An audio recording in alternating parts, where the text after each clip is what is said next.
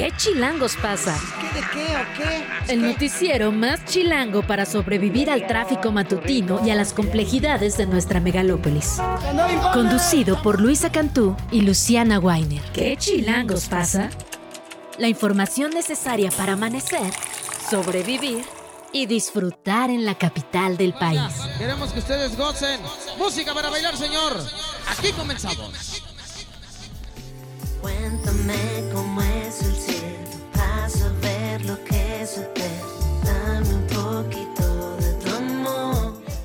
01, perdón, de la mañana, justo cambió el reloj traidoramente cuando empecé a saludar este martes 5 de septiembre. Escucha usted Cuéntame de Shimbo, rapera, cantautora, activista aquí en la capital del país. Música desde 1996, fundadora de colectivas como Rimas Femeninas o Mujeres Trabajando. Estos días vamos a estar probando diferentes ritmos, a ver cuál nos levanta mejor. Ayer fue día de cumbia, hoy estamos con hip hop. ¿Cuál te gusta, Luciana Weiner? Buenos días. Hola, muy buenos días, Luisa Cantú. Hoy es 5 de septiembre y yo me voy por el rap por ahora, ¿eh? Feminista, shimbo, buena onda, así como que te despierta, pero tampoco te asusta, ¿no? Tampoco te, te da un microinfarto. Ni pone a bailar a la cabina y ya nadie se concentra trabajando. Entonces creo que sí, este es un buen punto medio. Habrá que ver cómo nos va con el rock. Uy, sí, ah, es que ahí venimos empujando la agenda, hay que decirlo, Sí. Luisa Cantú. Venimos hace unos días dando sugerencias.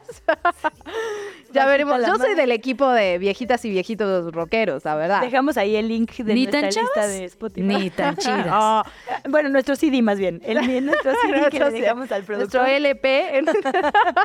ya empezamos, o sea, si 702 ya tenemos una cortinilla de ni tan chavas ni tan chidas. rompiendo récords. Rompiendo récords. En efecto, Luisa Cantú, ya es septiembre. Yo ya estoy lista, la verdad, para el grito, el pan de muerto, la rosca de reyes y vámonos. Vámonos. Y también la ciudad. Ya le hablamos del alumbrado público que ya está listo, decorado. Le vamos a hablar un poco de los platillos tradicionales que van a ocupar buena parte de la agenda y el espacio público con las ferias estos días. Entonces, música, buena comida. Ay, sí, pero también política. Política también. Ya lo, ya lo decías en este video que grabamos para las redes sociales. Amor y desamor. por allá, por favor. Sí, amor y desamor en el campo político, fíjate. Siguen eh, las ahí las internas, un poco ríspidas últimamente, pero por otro lado también abrazos inauditos, inesperados. Oye, por cierto, ayer nos estaban escribiendo en redes sociales, nos estaban reclamando que no todo, que no todo es la capital del país. Manolo Sánchez, te mandamos un beso, gracias por escucharnos. Ay, pero estamos en qué chilangos pasa, ¿no? Sí. Básicamente por eso enfocamos un poquito más nuestras miras a la Ciudad de México. Pero podemos mandar Si nos saludos dice al de resto dónde es, claro. ¿De Sí. dónde? ¿No puso de dónde era? Eh, no sé si voy a encontrar en este momento Ah, la bueno, publicación. saludos y escríbenos otra vez para volver a actualizar nuestro directorio de saludos. Lu, ¿te parece entonces si empezamos con la información? Venga. ¿Qué chilangos pasa? ¿Qué de qué o qué? Pues qué. Empezamos, como ya lo adelantábamos, con el proceso interno de Morena. El Consejo Nacional de este partido prevé entregar el siguiente 10 de septiembre la constancia como coordinador o coordinadora nacional de los comités en defensa de la cuarta transformación a la persona que resulte ganadora del proceso interno. Las encuestas, ya lo hemos platicado, concluyeron ayer y a lo largo de hoy de mañana se está realizando la apertura de las urnas, el conteo que va a arrojar al ganador o a la ganadora. Los resultados, esos sí van a estar listos el miércoles 6. Ahora bien, ayer en la nochecita, Marcelo Ebrard otra vez publicó en sus redes sociales esta preocupación que tiene sobre cómo se están llevando a cabo las encuestas, Luisa. Necesitamos esa cortinilla de desamor y amor. Bueno, Sí. eso en cuanto al desamor, efectivamente, un día más de pronunciamientos por parte del equipo de Marcelo Ebrard y en la otra cara de la moneda, como bien decías, relaciones que ellos llaman institucionales, por decirlo menos. El gobernador del Estado de México, Alfredo del Mazo, llevó a cabo ayer su sexto y último informe al frente del Edomex. Estuvo acompañado del presidente Andrés Manuel López Obrador, lo cual es atípico en el Palacio Sí. de Gobierno del Edomex. Este Alfredo del Mazo abrió su mensaje justo dedicándole unas palabras, le dijo que era un honor contar con su presencia eh, y bueno, también agradeció la presencia de la gobernadora electa de Delfina Gómez, le dijo que también era un placer tenerla por allá e incluso felicitó a las y los mexiquenses porque calificó como decisión histórica haber votado por ella y que se vaya a convertir así en la primera mujer al mando de esa entidad.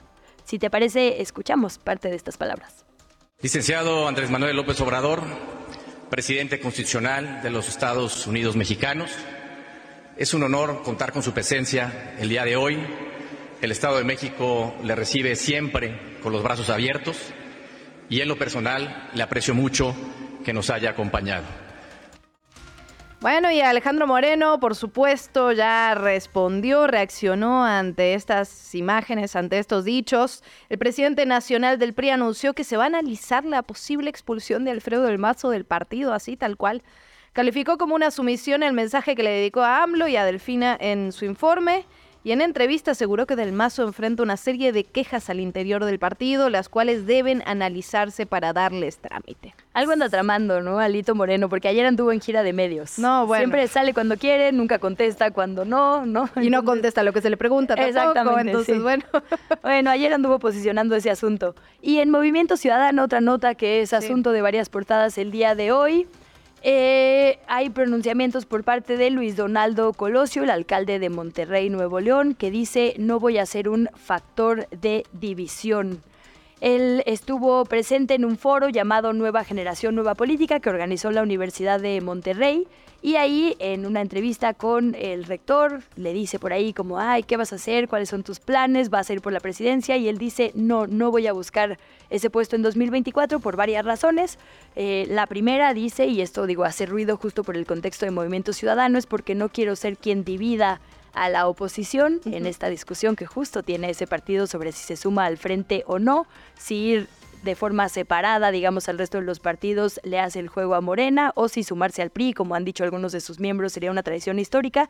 En fin, dice por ahí eso, también dice que tiene a sus hijos muy chiquitos y que en este momento no podría no estar, que le falta madurez política, que acaba de ingresar, digamos, a, a la vida en ese sentido de nuestro país, a la vida pública. Entonces, total, se baja él solito y esto llama la atención porque varios medios lo habían estado colocando. Digo, hay que decir, medios y encuestadoras que no son las más tradicionales, ¿no? Por ejemplo, tenemos esta de Rub Room, que es la misma que había posicionado a Marcelo Ebrard, la única ganándole a Sheinbaum, bueno, también lo había posicionado a él muy bien, pero bueno, eh, lo habían estado colocando como uno de los punteros de Movimiento Ciudadano y él solito ayer elimina los rumores. Dijo que no, gracias, que ahorita no, joven. Sí, exacto, vamos a escucharlo. No es el momento adecuado. No nos olvidemos de que tengo muy poco tiempo de haber ingresado a lo público. Hay muchas cosas que necesitan madurar, empezando por mi persona. Necesito madurar en muchos aspectos de mi vida, como padre, como esposo, como amigo, por supuesto que como servidor público. No quisiera ser yo la persona que divida una oposición, que tiene genuinas intenciones de recalibrar el rumbo de México. No voy a entrar a esas riñas inconsistentes. Respeto mucho a Movimiento Ciudadano. Bueno, y tiene 38 años, ¿no? La verdad es que tiene todavía un largo camino por delante. Habrá otras oportunidades si es que si es que así lo desea y así lo trabaja. Nos vamos con otros temas, temas de seguridad, porque encontraron una granada, una granada aquí en la Ciudad de México. La Secretaría de Seguridad Ciudadana informó que ya se resguardó y que se retiró esta granada de fragmentación que fue hallada por personal de limpieza en calles de la colonia Lomas de Chapultepec, en la alcaldía Miguel Hidalgo. El ciudadano que hizo este hallazgo se estaba, estaba trabajando, encontró una caja de cartón sobre la banqueta y cuando la abrió vio que en su interior había una pieza que parecía en efecto un artefacto explosivo, por lo tanto se alejó del sitio y buscó el apoyo de la policía y cuando llegaron al lugar, el del agrupamiento Fuerza de la Tarea de Zorros, con las medidas adecuadas de seguridad se revisó este objeto y se señaló que se trataba de una granada de fragmentación, pero que no tenía carga explosiva al interior. Por lo tanto, fue envuelta en una marta portafolio y trasladada a las instalaciones. Qué nota esa y bueno, qué actitud tan responsable de este ciudadano, hay que decirlo.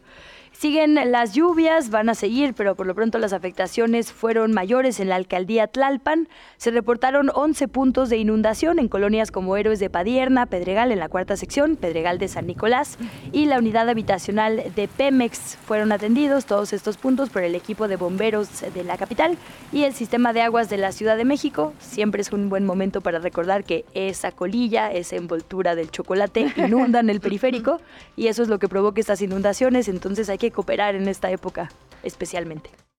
La entrevista. ¿Ya estás grabando? El día de ayer le adelantamos que se esperaba que este martes 5 de septiembre quedara finalmente unos días tarde integrada la mesa directiva en el Congreso de la Ciudad de México.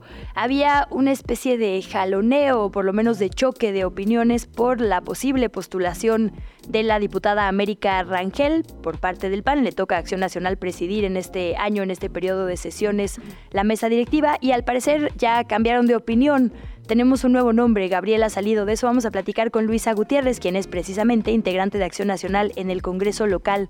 ¿Cómo estás, diputada? Bienvenida, buen día.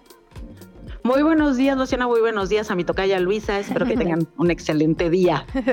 Muchísimas gracias, Luisa. Bienvenida a este espacio. Preguntarte un poco a qué se debe este cambio. Por, habíamos platicado justo ayer con el diputado Temístocles y nos decía que la preocupación que había en torno a esta propuesta para que América Rangel sea la presidenta de la mesa allá en, allá en el Congreso de la Ciudad de México. ¿A qué se debe este cambio, Luisa? Pues en realidad, eh, he de ser muy sincera, no es un cambio, más bien esta decisión viene de un proceso de análisis y reflexión que hicimos al interior del grupo parlamentario.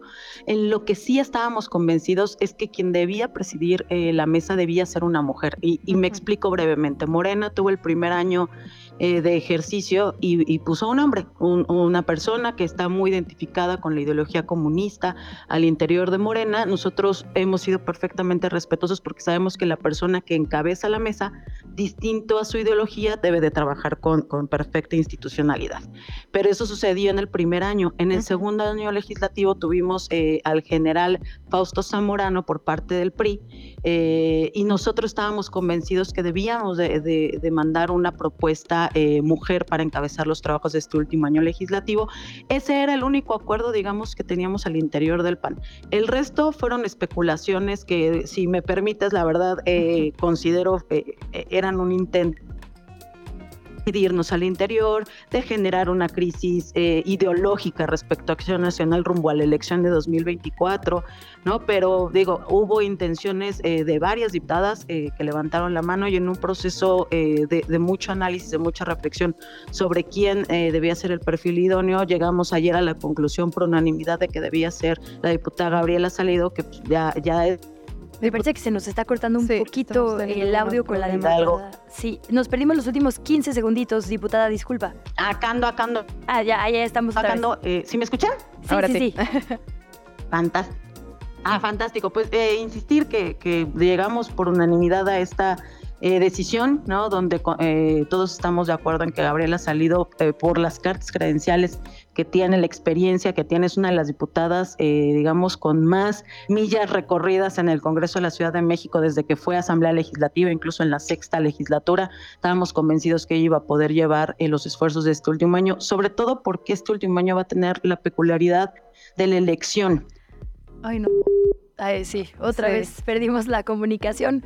Estamos platicando con Luisa Gutiérrez, diputada del PAN en el Congreso de la Ciudad de México. Nos dice pues las particularidades que va a tener este periodo ordinario, el tercero de esta segunda legislatura en el Congreso de la Ciudad de México. Ya lo habíamos platicado también, como bien decías ayer, con el diputado morenista Temístocles Villanueva. Estamos teniendo diferentes voces para tener el panorama más completo posible. Hay eh, varios retos en un periodo como este porque la gente normalmente se postula a cargos, ¿no? Posiblemente vaya, haya varias figuras pidiendo licencia. El propio Temístocles lo adelantó ayer aquí para buscar la alcaldía de Cuauhtémoc. Seguramente muchas y muchos de quienes hoy ocupan curules estarán aspirando a algún cargo, por ejemplo, federal o normalmente, como ya decíamos, una posibilidad en una alcaldía. Entonces, bueno, tendrá un reto de organización específica esta mesa directiva y por eso era importante quién la iba a dirigir. Hablábamos ayer de la posibilidad de América Rangel, que es una mujer con posturas, eh, pues yo diría, muy de derecha, muy abiertas, y esto había hecho cierto ruido. Nos decía la diputada Luisa Gutiérrez, en realidad esto nunca fue una posibilidad cerrada y ahora se eh, define la posibilidad de que Gaby Salido sea votada. Esto va a suceder más o menos a qué hora, diputada. Parece que ya recuperamos la comunicación. ¿A qué hora está previsto que se vote en el Pleno? Eh, pues es uno de los primeros puntos del orden del día. Seguramente en cuanto haya quórum 9.30, 9.45, ya estaremos eh, entrando a este punto del orden del día. Insistir, ¿no? Que, que ambas son unas eh, grandes legisladoras. Simple y sencillamente ayer se tomó esa decisión por unanimidad. Uh, hubo muchas opciones que se barajaron en la mesa, eh, incluida evidentemente la de América Gastel, quien, insisto, a pesar de sus posturas eh, ideológicas, eh, pues hubiera hecho un trabajo institucional también, ¿no? Nosotros, insisto, jamás vetamos ni cuestionamos una postura de Morena pensando que, que, se llevaría de esta forma, ¿no? De manera institucional, más allá de posturas, y por eso eh, al diputado Díaz Polanco jamás se le cuestionó sobre este tema. Pero independientemente de ello, eh, nosotros ayer decimos por haberla salido, que insisto, pues es la que más millas de vuelo tiene eh, entre las diputadas y que además siempre se ha destacado por ser una mujer muy, muy seria en la toma de decisiones, que siempre ha trabajado por los vecinos de Miguel Hidalgo, y pues la verdad es que creo que vamos a tener, si hoy así el Pleno lo decide, una diputada presidenta de lujo, honestamente. ¿Y la diputada Rangel estuvo de acuerdo en esta decisión? Sí, sin duda, insisto, fue una decisión por unanimidad. Somos un equipo, un grupo parlamentario muy unido, eh, te lo digo con franqueza. Evidentemente ella platicó eh, su postura, nosotros, eh, nosotros escuchamos la, postura de todas y cada una de, las que aspiraron en su momento. Este, simple y sencillamente se llegó a otra decisión derivado, insisto, de, la experiencia de Gabriela Salido, que aunque es este, tres años más diputada, digamos que, que América no, no es tanto, ¿no? Eh, consideramos que ella podría tener un perfil que nos ayudara mucho, insisto, sobre todo porque rumbo a la elección del 2024, la tentación de que se empiecen a caldear los ánimos es, inmensa, ¿no? Eh, esa es una realidad. Y es algo y uno de los retos que va a tener la nueva presidenta de la mesa, y la diputada Salido, eh, pues seguir llevando la construcción y la dirección de los trabajos independientemente de lo que esté sucediendo con Xochitl Gálvez, con Santiago Taboada, con los actores que, que vayan a las alcaldías, incluso va a haber muchos diputados buscando reelecciones, muchos de ellos tal vez este, incluso peleando el mismo distrito, digamos, ¿no? Y ella tendrá que llevar la conducción de la forma eh, pues, pues más institucional que se pueda y estamos convencidos que ella va a ser e-, esa persona institucional. Justo preguntarte por los temas que se prevé puedan ser ríspidos en, en, las sesiones. La verdad es que, digo, en las últimas legislaturas normalmente hay choques que a veces incluso impiden que se lleven a cabo eh, las discusiones, que se lea hasta el orden del día y demás. ¿Hay algo en la agenda para este periodo, además de este reto que nos dices, ¿no? De, de los ánimos políticos y también me imagino las personas que pedirán licencia. Eh, la primera parte de la pregunta, perdón por enredarla, es esa. ¿Qué temas se prevé sean complejos? ¿Cuáles está impulsando Acción Nacional? Y la segunda, si ya tienen también una lista de posibles bajas en la mira. Eh, pues mira, muy honestamente, la primera que yo veo con mayor complicación, o incluso creo que es la, más complicada, además del presupuesto, como siempre, eh, pero eh, la posible ratificación o designación del nuevo o la nueva fiscal. la fiscal actual, Ernestina Godoy, para desde el punto de vista de acción nacional no cumple con los requisitos para siquiera aspirar a su ratificación. Eh, eh, y, por el otro lado Morena está convencido de que de que Ernestina Godoy pues ha hecho eh, bien su trabajo. Yo yo dudo de la autonomía de la fiscal y, seguramente ese va a ser el primero de los temas ríspidos que tendrá que llevar justamente la diputada Abril ha salido en la conducción. ¿no? Eh, insisto, en esta parte de cumplir perfectamente con la ley orgánica, con el reglamento, y a pesar de que ella tenga una postura respecto a esa votación, pues claramente la va a llevar eh, institucionalmente. Esa estoy convencida que va a ser eh, un momento de, mucha tensión, sobre todo porque, insisto, nosotros más allá de temas políticos, pues estamos convencidos de que la fiscal, pues sí, sí ha trabajado pues a solicitud de parte, ¿no? De casos emblemáticos como el de Alejandra Cuevas, donde inventó pruebas, eh, el Black Street, eh, eh, donde hicieron unos cateos ilegales y perdieron, se perdieron millones tanto de pesos como de dólares, ¿no? Ya después salieron este, los involucrados con una disculpa, ¿no? Pero el dinero nunca apareció. Ah, el, fiscal de Morelos que, insisto, pues que se investigue los temas de feminicidio y, si él encubrió pruebas, por supuesto debe de pagar, pero que pareciera más una vendetta política eh, de Cuauhtémoc, eh, de Cuauhtémoc eh, el gobernador, más allá que de un tema verdaderamente de justicia, de búsqueda de la justicia en la ciudad, donde incluso el fuero federal se lo brincó Ernestina Godoy para poder apresar al fiscal de Morelos porque ya estaba llevando a cabo investigaciones eh, de crimen organizado respecto al gobernador Cuauhtémoc Blanco. Ese, ese tipo de, de utilización facciosa de las instituciones, insisto, no solamente por temas políticos, incluso ciudadanos que terminan siendo eh, incómodos para la cuarta transformación y terminan eh, tras las rejas solamente por instrucción de Ernestina Godoy son los temas que ya no pueden suceder en la ciudad. Estaremos pendientes de esos temas. Diputada, muchísimas gracias por estar con nosotras esta mañana y estaremos pendientes también de lo que ocurra en el Pleno. Que tengan un muy buen día.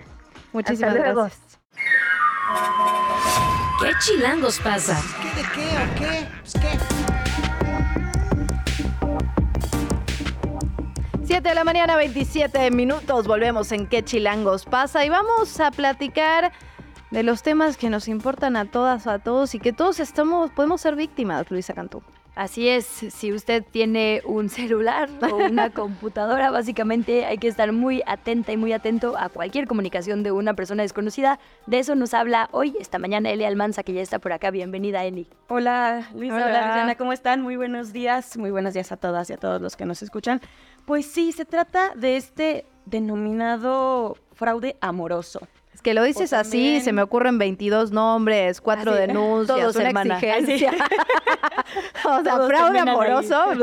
Fraude amoroso. Pero hay unos que además te dejan en bancarrota, entonces. ah, bueno, bueno. No, ok, y a ver. también en depresión, ¿eh? Ah, Porque bueno. también y- Eso sí, eso incluso conozco. no nada en depresión y también que se hace público ahora con el este tema del también denominado criptorromance porque se va poniendo complicado la situación, así es que hay que estar atentos, atentas eh, chilangos, chilangas por si pues por ahí les suena o les hace sentido un poco esto de lo que informa el día de ayer la Policía Cibernética de la Secretaría de la Seguridad Ciudadana de la capital. Y es que se identificó diversas estafas en las que los cibercriminales pues contactan a las víctimas para ganar su confianza, enamorarlas y posteriormente solicitarles dinero para apoyo en situaciones difíciles o las invitan a realizar inversiones de activos. La dependencia capitalina señaló que realizó un análisis de información que contempla un monitoreo, patrullaje virtual y reportes ciudadanos, donde se ident- identificó que los estafadores utilizan perfiles de personas que llaman la atención en redes sociales. ¿Cómo son estos perfiles? Hay que prestar atención, les decía por si hacen sentido algunos de sus contactos. A ver. Ahí prestar atención. Aparentan tener un nivel socioeconómico alto. Comienzan a contactarlos con fines románticos, eligen como posibles víctimas a personas que están pasando por problemas sentimentales y bueno, empieza este cortejo a través de redes sociales. El, por así decirlo, modus operandi. Realizan, este me llama mucho la atención, ingeniería social, dice la policía Ah, bueno. Ajá. Ingeniería social, analizando Ligue, o sea, no, información. no, nos ligan sí. descaradamente. Ah, oye, Vamos, pero me gusta de que vamos ¿no? el viernes a una ingeniería social. Sí, realizan un stalkeo, ¿no? Ah. Muy específico de lo que se publican en sus redes sociales. Y pues una vez, como por ejemplo fotos, ¿no? Ubicaciones, cómo es día a día, la cotidianidad. Y una vez que el estafador obtiene una respuesta positiva por parte del usuario, pues ahí los ciberdelincuentes comienzan a enviar también fotos y a desarrollar un diálogo con la intención de seducir, ganar la confianza de las víctimas, con lo que pues aporta este cierto nivel de realidad. En la mayoría de los casos, obviamente, no se conocen, se argumenta que pues no se puede por trabajo, porque viven en otra ciudad, etcétera. Nunca hay un contacto físico, pero hay ya una confianza luego de esta ingeniería social realizada previamente, ¿no? Y bueno, ya pasando esta situación, pues los defraudadores solicitan a las víctimas préstamos, argumentan que están en enfermedad, que tienen pues eh, problemas o urgencias en ese momento y pues les dicen que les pagarán pronto o también y que ya este es un nivel como más elevado o profesional de estos defraudadores que los invitan a invertir en criptomonedas para obtener ganancias.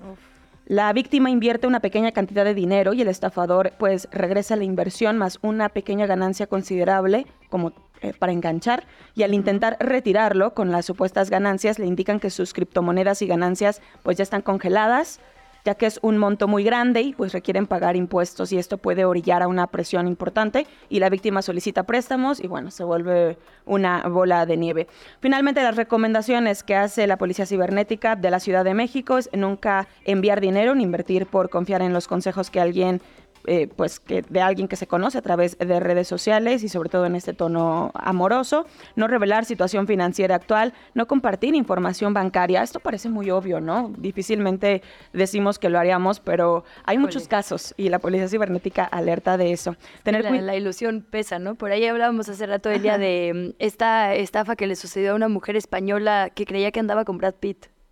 ¿Se acuerdan de esta noticia? Que sí, 170 mil euros. Sí, también así le mandaba fotos de, Brad Pitt, pues, pero decía que, que, eran suyas. Es, es, un manejo emocional y psicológico muy cañón y muy importante. Y hace rato les decía que implicaba también una depresión, porque no es en este caso, pero por ejemplo, en el caso de Montadeudas, incluso en Facebook había páginas de apoyo emocional y círculos de apoyo psicológico claro. por el impacto psicológico y emocional que implicaba ya tener una deuda de este tipo, ¿no? No, y la vergüenza, ¿no? Porque también ahí entra en juego la vergüenza, entonces las denuncias también, estoy seguro que hay una cifra negra altísima en este tipo en este tipo de delitos. Y ahí hace sentido lo que dices de ingeniería social. Digo, parece exagerado, pero sí buscan este perfil vulnerable. Sí, totalmente, y sobre todo cuando están en depresión. Y bueno, es muy común también, sobre todo con las redes sociales, eh, estar exponiendo mucho cómo nos sentimos, ¿no? Y eso pues son alertas también que a veces no podemos pasar desapercibidas. Y bueno, pues en caso de ser víctima de fraude, presentar una denuncia, como siempre importante, presentar estas denuncias ante la fiscalía correspondiente y contactar también a la policía cibernética para recibir asesoramiento. Hay que dejar de responder, hay que dejar de tener contacto con estas personas porque tienen mucha habilidad para ello y si te envuelven, híjole. Digamos que, digamos que es un poquito como los temas del amor, pero ya cuando implica dinero se vuelve peor, ¿no? No, bueno. Sí, ya está complicado la primera, la primera y la segunda juntas, sí, sí, ya es demasiado para mí. Esto se alerta, este, Luisa Luciana un poco. Y parece ser un tema, digamos, de las redes sociales y, digamos, de sintomático de nuestros tiempos en general. Eh, hablábamos de este documental, por llamarlo así, el estafador de Tinder, que hacía un poco lo mismo, ganarse la confianza, aparentarse a alguien de mucho dinero, así captar víctimas y luego, oye, está eh, mal una tarjeta mía, deposítame tantito, primero se los regresaba para ir generando esta confianza y ya el último préstamo que era el más grande era cuando desaparecía. Entonces es un tema, digamos, internacional que ya tiene detectada incluso la policía aquí en nuestro país. Sí, totalmente. Y por ejemplo esto de, de la confianza y cómo se involucran mucho estos sentimientos, ¿no? Y en este último fraude que alerta la Policía Cibernética de la Ciudad de México es ya realmente no nada más implicar la empatía, ¿no? O, o generar como confianza, sino ya también un tema amoroso que decían que te sientes enamorada de alguien, en este caso de Brad Pitt, este ejemplo que poníamos. Pero bueno, cuando crees que es una situación de pares y muy, muy real, ¿no? Que así lo intentan hacer o si trabajan para ello, pues es muchísimo más fácil caer. Y ojo, ya entiendo que lo van a lo podrán platicar más adelante. Em, evidentemente hay un mayor porcentaje de víctimas mujeres. Claro. Bueno, vamos a seguir en efecto platicando de este tema. Elia Almanza, muchísimas gracias. Como gracias, buenos días. Buen día, Elia Almanza. La entrevista. ¿Ya estás grabando? Bueno, vamos a seguir platicando sobre esos temas ese y todos los fraudes que se cometen particularmente aquí en la capital. Para eso, Salvador Guerrero Chiprés, el presidente del Consejo Ciudadano para la Seguridad y Justicia de la Ciudad de México, está con nosotras esta mañana. Presidente, ¿cómo está? Bienvenido. Luisa Luciana, pues escuchando las verdades y preguntándome qué es lo que detona que nos engañe. Y sí, sigo pensando que tiene que algo que ver con algo que pensamos que nos falta y que creemos que vamos a encontrar fácilmente. Pues eso cuando se establece el contacto, pero a mí me digo, me da doble coraje, doble tristeza que normalmente pues estas personas que estafan eh, justo apelan a las emociones, a la empatía, como decía Elia Almanza, mayormente de las mujeres, ¿no? Eh, se involucran, no se involucran emocionalmente y luego es tengo una emergencia, una enfermedad y pues ahí en este acto de solidaridad que uno cree, termina viendo una estafa. Así es, bueno, primero que nada hay que decir que la extorsión y el fraude precisamente se fundamentan desde el punto de vista delincuencial en la manipulación de las emociones. Sea el engaño o el intento de depredar patrimonialmente, siempre utilizan las emociones que son canalizadas a través de una historia, de una historia de emergencia. En el caso de lo que ustedes están llamando, que es este fraude cripto romance, para nosotros es parte de algo mayor que se llama, en el caso del Consejo Ciudadano así lo llamamos, por llamadas de todo el país que empezamos a percibir hace cuatro años, nueve meses, le llamamos fraude amoroso, que básicamente consiste en la representación falsa de una persona que no existe que se le ofrece a la persona con la que se establece comunicación y que se convertirá en la víctima, se le presenta como aquello que esa persona desea. Mm. Y sí, ya lo dijeron ustedes. Ahí, lo voy a decir de otra manera, hay un eh, muy conocido autor francés que se llama Jacques Lacan, que dice que siempre estamos detrás de algo que nos falta. Él le llama el pequeño objeto del deseo.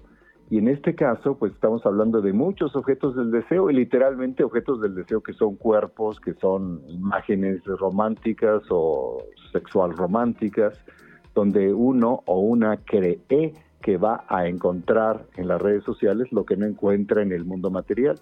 Y pues hay que irse a las estadísticas nada más, cuántos hombres solos, cuántas mujeres solas hay en una edad más allá de, voy a decir, 35 años, que no tienen muchas facilidades para tener relaciones estables o ideales como desearían. Y los datos que tenemos en el Consejo Ciudadano nos indican que del fraude amoroso, el 74% de las víctimas son mujeres. Y pues eh, puede ser que los hombres les dé más pena comentar que han sido víctimas de fraude amoroso, pero puede ser también que más mujeres como fenómeno total, incluida la cifra negra que tú mencionabas, o alguna de ustedes dos mencionaba, pues puede ser que esté ahí, ¿verdad? Que muchos no quieren reconocer porque les da pena, no queremos reconocer que deseábamos algo que creíamos que íbamos a encontrar en Grindr, en Tinder, en cualquier opción, en Facebook, en cualquier opción, cualquier plataforma, en cualquier instante, ¿verdad? Porque además tiene que ser inmediato, sin riesgos, yo elijo que sea limpio, que sea guapo, que esté bien vestido, que sea educado, que sea como el novio que me dejó, o como el que no tuve, o como lo que cada quien quiera pensar, o la novia, o la pareja, o la aventura, o el romance. Todo ello en síntesis es ese pequeño o gran mediano objeto de deseo que aprovechan los delincuentes para plantear, ah, por aquí está, porque esta persona sube estas imágenes, tiene estos vestidos, está proyectando este mensaje estoy disponible. Pues estoy disponible y además tiene una capacidad para ser depredada, pues qué tal si le diseñamos un perfil como para ella. Y es ahí donde entra esta ingeniería, ¿verdad? A partir de los vestigios digitales que vamos dejando, hombres y mujeres de cualquier edad, pero sí, pues mayor de, pues, de cierta edad, ¿no? Esto es lo que nosotros tenemos, que hemos eh, observado. Tenemos del 2020 a la fecha 190 personas apoyadas por fraude amoroso que han sido valientes y qué bueno Mm. que dicen yo no quiero que se repita, hay que denunciar, hay que hacer algo al respecto. Ahora bien, Salvador, me quedo pensando, tampoco es cuestión de satanizar las redes sociales, ¿no? Muchas personas la van a seguir usando. Entonces, ¿qué le podríamos decir a, a los ciudadanos, ciudadanas? ¿Cuáles son las alertas rojas? ¿Cuándo tenemos que decir, bueno, no, esto no, no, no está tan, no está normal, hay que prestar más atención? Bueno, eh, primero, alerta roja, voy a tenerme tantito, alertas básicas. Si la persona es demasiado como yo la quiero, sospecha. Esa es una alerta básica. Es exactamente como yo quiero. Ese pensamiento, esa conclusión que se deriva de algo que yo estoy viendo, que tengo en la pantalla, es alerta. Y alerta roja, sin duda, es el momento en que la otra persona, después de haber establecido la confianza, me plantea una situación de emergencia. Esa es alerta roja. La situación de emergencia siempre va dirigida a realizar un gasto. Esa es alerta triple roja. Así que si me dicen, no, pues fíjate que te quiero ir a ver y para pasar de nuevo ese momento maravilloso que tuvimos en ese lugar ahí en Reforma o en ¿verdad? En Santa Fe o en quién sabe dónde o allá en este, puer- cerca de la Puerta de Hierro, en Zapopan, donde sea. Ese momento se puede repetir o se puede iniciar, pero no puedo viajar porque tuve un problema, págame los boletos o ayúdame con esta urgencia médica, o tengo un problema económico por impuestos, o cualquier situación donde se requiere que urgentemente este victimario sea apoyado, es alerta triple roja. Es el momento en que están manipulando a partir de la confianza y estableciendo una situación falsa de emergencia que solamente puede ser resuelta con dinero, o sea, depósito, transferencia, compra de boletos que se envían inclusive por, por alguna agencia eh, que los eh, de envíos, etcétera. Entonces, el 67% de los medios de contactos para este tipo de fraude es Facebook, 26% es Instagram, 2% es WhatsApp, 2% es Tinder. Y hay que señalar que el 64% de los intentos de fraude amoroso queda en tentativa. no es tan mala noticia. Es decir, hay otros fraudes que son 80-90% de consumado. Aquí el porcentaje de intentos consumados de fraude amoroso, es decir, delincuencialmente exitoso, es el 36%. Es decir, estamos educándonos poco a poco y la mayoría de las personas tiende a identificar que hay un engaño. Salvador, nos hablabas de los, las edades, digamos, que son eh, principalmente víctimas de este tipo de fraude o de riesgo, porque en mujeres y, hombres más jóvenes, por ejemplo, está el tema de la sextorsión y demás, que también han alertado ustedes. Un poco en el mismo sentido de la pregunta de Luciana. Según mi edad, digamos, mi, mi momento de vida, ¿qué, eh, ¿de qué manera puedo interactuar segura, de forma segura en las redes? Cuando soy joven, ¿puedo mandar fotos o no? Puedo conocer a alguien o no, cuando soy mayor, cómo, cómo sí relacionarme, digamos, cómo sí aprovechar estas redes de una manera que no me ponga en peligro. Bueno, yo creo que aquí tenemos que pensar de cualquier generación a la que pertenezcamos, que estamos frente a una ecología de seguridad que puede ser establecida con lo mejor de las viejas generaciones y lo mejor de las nuevas. Y uno de esos criterios sintéticos es el siguiente. En la medida en que yo mismo no dejo abierta mi casa, en el día mientras me voy a trabajar, pues no debería dejar abierta la posibilidad de conexión con, cualquier persona. Sin embargo, no ocurre así. No tengo el mismo cuidado para mi higiene, seguridad digital que el que tengo en lo material. ¿Por qué razón? Entonces, hay una ilusión, hay una mitología acerca de la instantaneidad y de las oportunidades inmensas que me permite conocer y conocer materialmente el mundo digital. Entonces hay que identificar eso. Primera recomendación absoluta, tengamos la misma cautela en el mundo material que en el mundo digital. Por supuesto hay que desconfiar de perfiles con fotos que parecen como lo que deseamos. Ya desde ahí la primera alerta. No enviar dinero ni regalos a enamorado que no hayas conocido personalmente. Y aún así cuando lo hayas conocido, cuidado, porque la segunda puede ser como otros tipos de fraude donde ya se estableció la confianza, confianza y el daño es el triple. Y además cuando sí resulta que la persona es atractiva, si es cool, si está preparada y me beneficia en ese vacío que yo tengo conocerle, digo, no, no manches, aquí es y además se comporta de manera horizontal y vertical de la manera que más me fascina. Ahí voy. Pues no, hay que hacer una búsqueda inversa de imagen con fotografía de perfil de la persona para ver si está relacionada con otro nombre, con detalles que no coinciden o eventualmente con denuncias previas, que también hay muchos espacios por ahí que pueden ser utilizados. Hay que evitar compartir información bancaria. Parece obvio, ya lo dijeron ustedes, pero no, no, por más obvio que es, lo mismo que estamos diciendo sigue ocurriendo. ¿Por qué no cuidas tu rastro digital y tu imagen? ¿Por qué tienes que engañarte a ti mismo o a ti misma? ¿Y por qué quieres tratar de engañar a otros y después de los mutuos engaños quitar lo que era falso y llegar a la esencia de la verdad, del amor, del sexo y de la aventura? Entonces hay que evitarlo. Ten cuidado con personas que te afirmen que hay oportunidades únicas, ya lo dijeron ustedes en el caso de, digamos, las criptomonedas, que nosotros también hemos identificado así como montar deudas. Si quieres conocer a la otra persona, es mejor iniciar con una videollamada. A ver, trátalo, ve, observa su entorno y además asume que así como tú produces tu entorno, ellos o ellas también están produciendo su entorno. Es decir, atrás que ponen libritos, plantitas, fotos de familia, de lugares que a todos nos parecen agradables, etcétera. Si sospechas de un fraude amoroso, nosotros sugerimos reporta a la línea de seguridad de confianza del Consejo, que es 55 55 33 55 33. Por supuesto, trabajamos mucho con la Policía Cibernética. Acabamos de tener una reunión recientemente sobre este y otros casos. Y también trabajamos con la Guardia Nacional, porque a veces detrás de estas eh, formas de establecer confianza puede haber hasta reclutamiento para explotación sexual cuando se trata de personas muy jóvenes, y con eso quiero decir personas de entre 7 y 17 años de edad, porque también ahí entra el fraude amoroso como una manera de enganchar a personas que pueden ser víctimas de trata cuando no tienen todavía la capacidad de defensa que tienen ya personas, pues digamos, mayores de 30 años. Y entre los 30 y los 40 años, así como para los hombres es peligrosísimo entre los 25 y los 30 años, para las mujeres también, porque los datos nos indican pues que ahí hay más reportes de fraude amoroso. Ahora bien, Salvador, cuando entra la autoridad, cuando sí hay una denuncia, al menos en estos delitos, digámosle, de fraude amoroso simple, ¿no? ¿no? Que no está relacionado a la trata, ¿qué hacen las autoridades? Pues me imagino que al ser un delito finalmente digital es mucho más difícil hacer las investigaciones, tener las pruebas. ¿Cómo, qué, qué resultados tenemos en ese campo? Bueno, depende ahí qué tipo de evidencias se pueden presentar ante la autoridad que despliegue el aparato de Procuración de Justicia. En concreto, qué grabación tienes, qué fotografías tienes que sean auténticas, qué mensajes de WhatsApp tienes y qué, cómo los tienes ante federatario y ante notario, porque son elementos de prueba para iniciar propiamente una investigación. Así que en vez de que te dejes dominar por la vergüenza de haber sido engañado, engañada, engañada por un fraude amoroso, guarda las evidencias y compártelas. Aquí también hay un pequeño problema. Muchas personas están aburridas, detestan la relación que tienen, quieren escapar por alguna razón de esa relación y pues ya saben.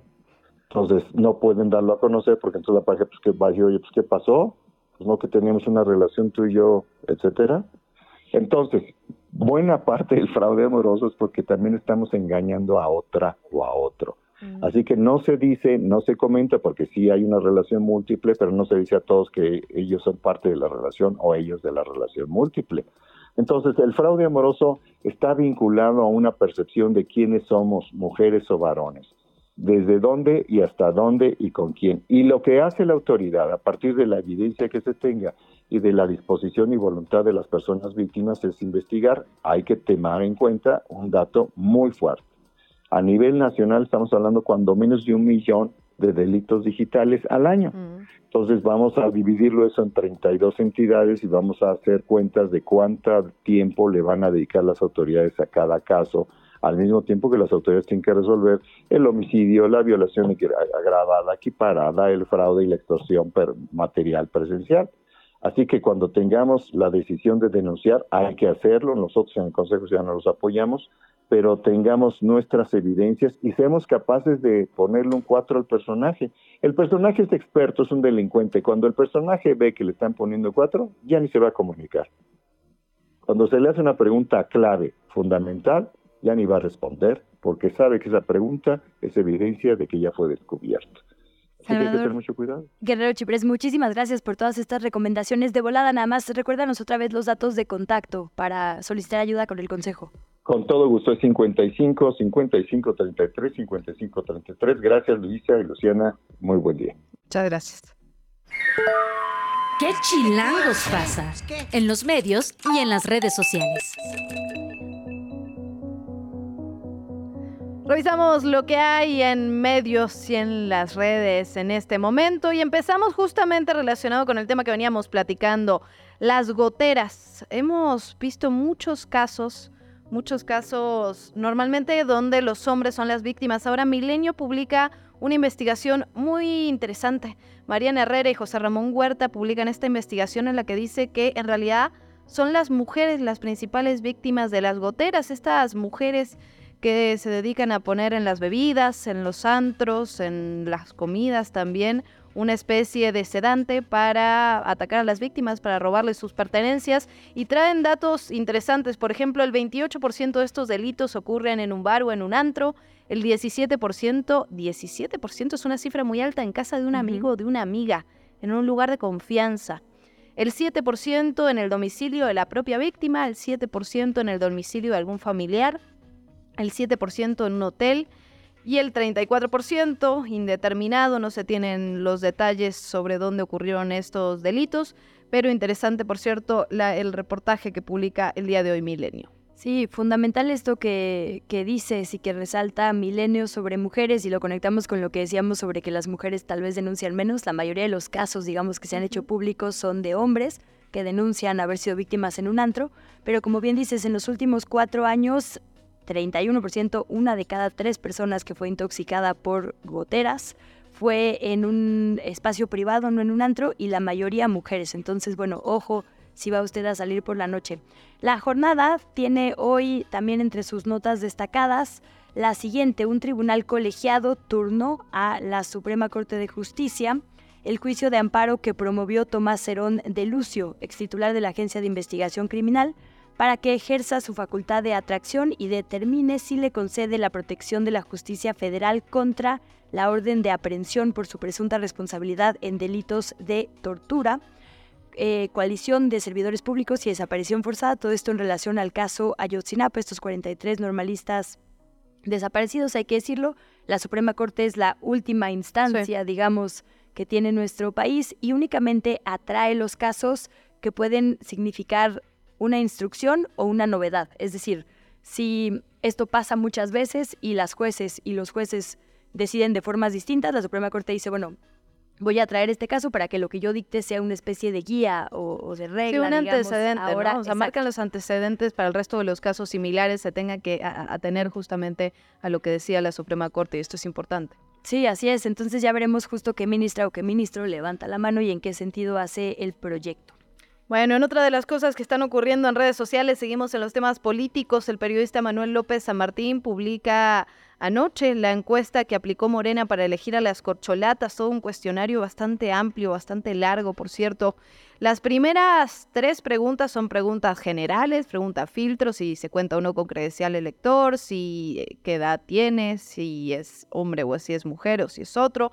Pero después empiezan ya las preguntas de validez. Por ejemplo, ¿usted en qué medio confía más para la información sobre lo que pasa en su estado? La televisión, la radio, amigos, periodistas, etcétera, etcétera. ¿Qué tanto le interesa la política? Es la, pregunta número 5. Y después ya se va directamente con el tema, en el tema particular, ¿no? Si se llevarán a cabo hoy las elecciones para elegir presidente o presidenta de México, por qué partido votaría, por qué partido no votaría, no votaría nunca, es otra de las preguntas. Algunos personajes de la vida pública del país, por ejemplo, antes de que se lo mencionen, usted había oído hablar de Marcelo Ebrard, de Adán Augusto López Hernández, de Ricardo Monreal, de Noroña, de Claudia Sheinbaum Pardo, de Manuel Velasco. Y la pregunta principal es, eh, ¿me puede decir cuál es su principal, cuál es su principal apuesta por estas por esta elección. Entonces, bueno, ahí tiene la encuesta completa de varias preguntas que se publican en redes sociales, 18 preguntas. Y curioso porque, eh, según ha revelado el propio Zen de Morena, hay una que vale el 75% y el resto son, que ya vimos que son un montón, como de control, ¿no? Entonces habrá que ver qué dan a conocer hoy por la tarde. Entiendo que a las 5 se había dicho que se iba a tener la comunicación con las y los aspirantes y el CEN y el, eh, digamos, presidente nacional Mario Delgado, que según reportan medios a esta hora ya se encuentra en el World Trade Center, revisando, como ya había dicho, boleta por boleta, Luciana.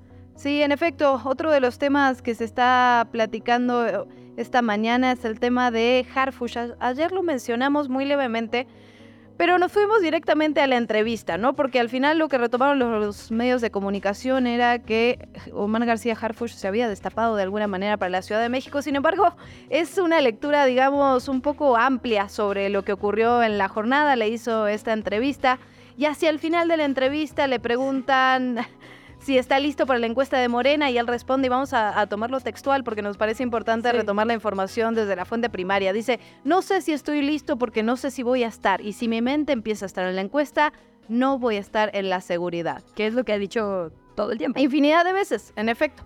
¿No? Y la periodista ahí vuelve a insistir, pero está listo para enfrentar cualquier reto en la ciudad y él responde sí, por supuesto, estoy listo. Entonces, ese es el destape. Los medios cabecean, Harfush, listo para cualquier reto y parece un destape que en realidad no es ninguna novedad. Quizá lo que es novedad es que también, digo, los medios de comunicación calculan quién va a ser su portada, quién va a ser su personaje y también los funcionarios calculan a quién y cuándo dan entrevistas. Claro. Entonces, digamos, la novedad era que es con la jornada ¿no? que es, digamos, tiene apertura a esta entrevista, en la que en realidad habla, como ya bien decías, del caso Ayotzinapa, del atentado en su contra, posiblemente por este cártel Jalisco Nueva Generación. Y bueno, al final por ahí dice, sí, estoy listo para cualquier reto. Y bueno, es un personaje al que seguimos de cerca porque efectivamente las encuestas lo tienen arriba como una de las opciones de Morena junto con la alcaldesa de Iztapalapa, Clara Brugada. ¿Qué chilangos pasa? ¿Qué de qué o qué?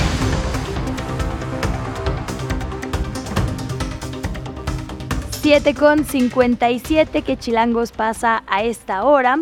Bueno, ya concluyó el plazo para que las y los interesados en contender por la rectoría de la Universidad Nacional Autónoma de México, la UNAM, entregaran ante la Junta de Gobierno, que está en la rectoría, una síntesis de su currículum, una semblanza personal y un proyecto de trabajo para este periodo que será del 2023 al 2027.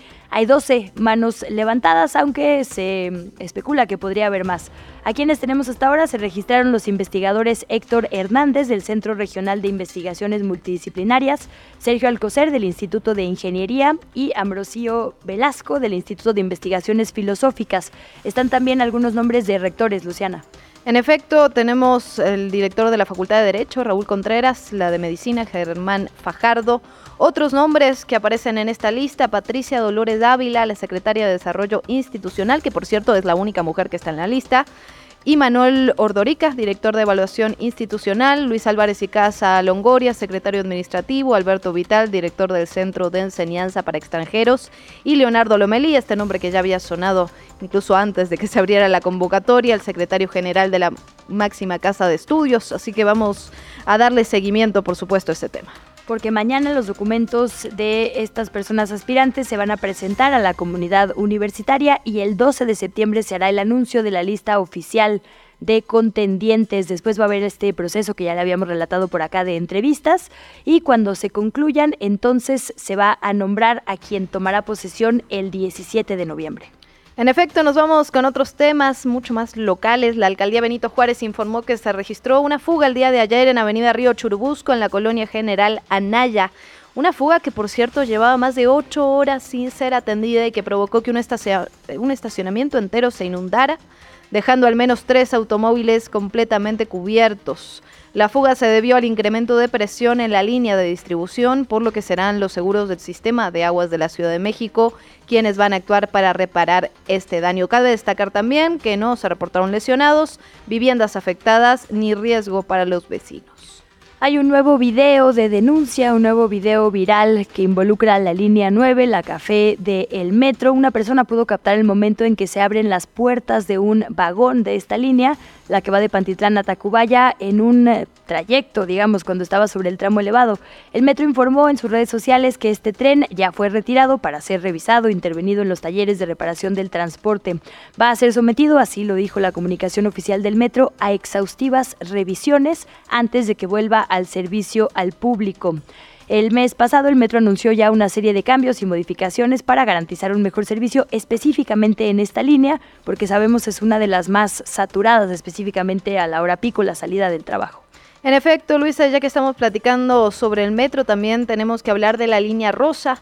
El jefe de gobierno Martí Batres reveló ayer en conferencia de prensa cuándo será la fecha estimada para que se abra este nuevo primer tramo de la línea 1 del metro que va de Observatorio a Pantitlán y dio algunas razones por la cual se ha retrasado esta reapertura. Indicó que la empresa que está ocupándose de, de, estas obras es la que se ha retrasado para concluir los trabajos y dijo que ya se le señaló a la empresa inconformidades con esta demora. Reconoció también que la línea ya debería estar abierta y dejó en claro que la empresa no puede dejar que pase el 2023 para concluir los trabajos. Tiene que estar lista mucho antes de fin de año, así lo dijo. La mañanera. Quieren prohibirla, imagínense.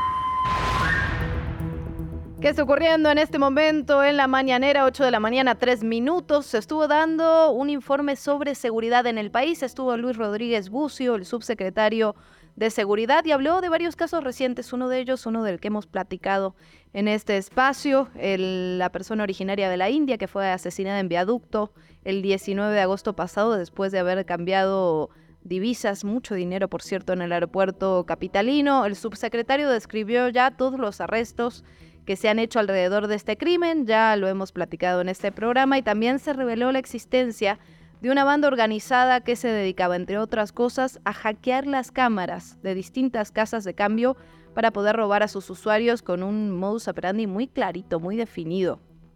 El subsecretario también señaló que el asaltante disparó en 11 ocasiones. Dijo que una vez detenido, José Elías N. confesó a través de una llamada con su hermano, aquí se la presentamos, bueno, le presentamos un fragmento sobre esa llamada, donde dice que en efecto él fue el que disparó. En otros temas que hay que actualizar esta mañana, Mario Delgado, el dirigente nacional de Morena, confirmó ya oficialmente lo que estaba previsto, que se terminó ayer con el levantamiento de esta encuesta para elegir a la o el coordinador de los comités de defensa de la Cuarta Transformación. La frase textual fue, estamos muy contentos, hoy a las 8 de la mañana, es decir, en estos momentos mientras hablamos. Vamos a arrancar ya el conteo. Ayer finalizamos el levantamiento, la verdad es que nos fue muy bien. Tenemos un promedio de 98% de levantamiento de la encuesta, esto es normal, perfectamente factible. Tenemos la validez de los cuestionarios del levantamiento realizado hasta el momento. Está eh, pues custodiada, digamos, este, custodiado este proceso por una empresa de valores que tiene los paquetes con las boletas y como es tradición, digamos, en este grupo político, voto por voto, boleta por boleta se va a hacer la cosa. En efecto, y mañana a las 5 de la tarde, ya tenemos horario, a las 5 de la tarde se van a dar a conocer los resultados de quién será el coordinador o la coordinadora de los comités en defensa de la cuarta que ahí van a estar, ¿no? Se les va a citar, digamos, primero a ellas y a ellos para darles este anuncio y se van a revisar también las denuncias, porque como ya decíamos, hay varias. Hay varias. También Noronia respondió el tuit de Marcelo Brad, por cierto, hoy en la mañana, digamos, haciéndole un poco de burla, ¿no? Diciendo que a él lo que le preocupaba severamente tenía que ver con las personas que ponen su ego, su carrera profesional por encima del partido y de la ideología. Eh, ya, ya se ve, ya se ven los conflictos, ¿no? Pues a ver el jueves, el jueves cómo toman las personas eh, aspirantes este anuncio y bueno, también si hacen anuncios propios. En efecto, vamos a estar al pendiente de lo que ocurra en ese sentido. Tenemos que también revisar la información que se está actualizando sobre la mañanera, esto que comentábamos de seguridad, pero también se está hablando, ahí ya estamos en el momento de preguntas sin respuestas, está en este momento con la palabra Hugo López Gatel, subsecretario de Salud, que está informando sobre las acciones que hay contra las adicciones y empieza hablando del fentanilo dice que aún no es un problema importante de salud pública en México, pero que es importante informar que es una de las drogas más adictivas que existen. Eh, se pasa también a las preguntas de los medios de comunicación. Le están preguntando al presidente justamente sobre el informe del gobernador Alfredo del Mazo, un tema que platicábamos hoy en la mañana de esta cercanía del gobernador con el presidente y le preguntan sobre conocer su opinión sobre la entrada de la cuarta transformación en esa entidad tras más de 100 años de gobiernos de un solo partido del PRI. El presidente respondió que ha habido mucho respeto entre los gobiernos federales y el de esa entidad y asegura que cuando se gobierna hay que hacerlo para todos. Aprovechó también para comentar que en el periodo antidemocrático, así lo llamó, la oposición no era tomada en cuenta. Eso en cuanto a mañanera. Ya, güey.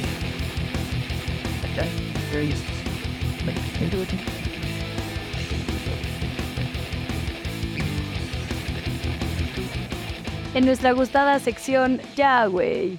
Vecinos, vecinas están pidiendo ayuda para arreglar una coladera que está a un costado del Hospital Ángeles, por ahí en la zona del Pedregal en la alcaldía Magdalena Contreras. De por sí hay que decirlo, esa zona está bastante complicada entre la lateral, tréboles y demás. Bueno, si le ponemos una coladera por ahí que ha ponchado ya varias llantas, se está haciendo un pequeño socavón y en esta época de lluvias ni hablar es justo uno de los puntos que se inundan. Entonces, ojo por allá en la Magdalena Contreras.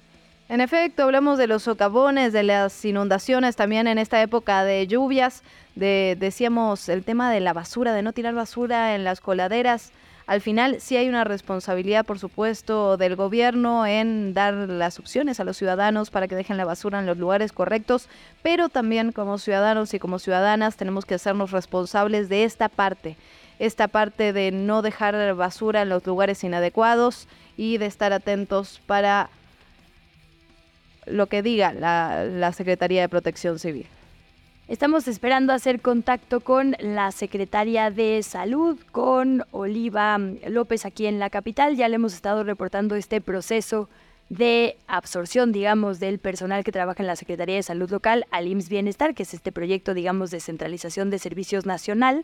Desde esta semana ya se está llevando a cabo la firma del personal de sus nuevos contratos. Lo decíamos, la prioridad son quienes tenían muy malas condiciones laborales, iban a firmar un contrato con IMSS Bienestar que les diera prestaciones, que les diera la posibilidad eh, justo de generar antigüedad, de estar afiliadas y afiliados a servicios de salud. Ya se firmaron los contratos esta semana y vamos a estar platicando con ella en cosa de instantes. En efecto, es un tema del que hemos estado dando varios ángulos de la noticia. Por un lado, la Secretaría de Salud que informa sobre estos Esos contratos, como bien decías Luisa, que se firmarán hasta el 8 de septiembre porque el compromiso que tienen las autoridades es que ya la quincena se cobre a partir del 15.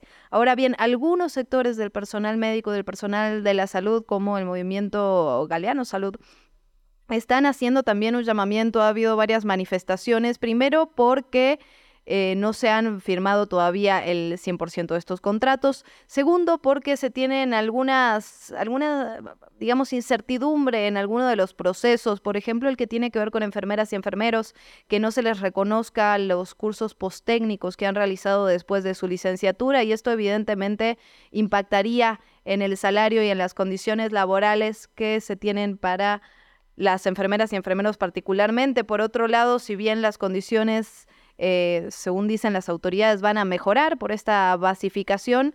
No, no se tiene claro todavía cuál va a ser el proceso. Hay que renunciar, por supuesto, al sistema anterior, pero esto implica renunciar a la antigüedad. De todo eso vamos a estar platicando con la secretaria en unos minutos más. Lo decías, estas firmas de nombramientos que significan las bases federales, prestaciones de ley, reconocimiento de la antigüedad que se genere con el ISTE y la mejora salarial van a ser entre el 4 y el 8 de septiembre. Se prevé que se atienda diariamente a 1.413 personas entre ayer lunes y el próximo jueves, como ya decíamos estas fechas, y el viernes, si de plano alguien por alguna razón no tuvo la posibilidad de llegar a firmar este nombramiento, bueno, el viernes es el día que todavía se está dando chance de atender a quien así lo requiera.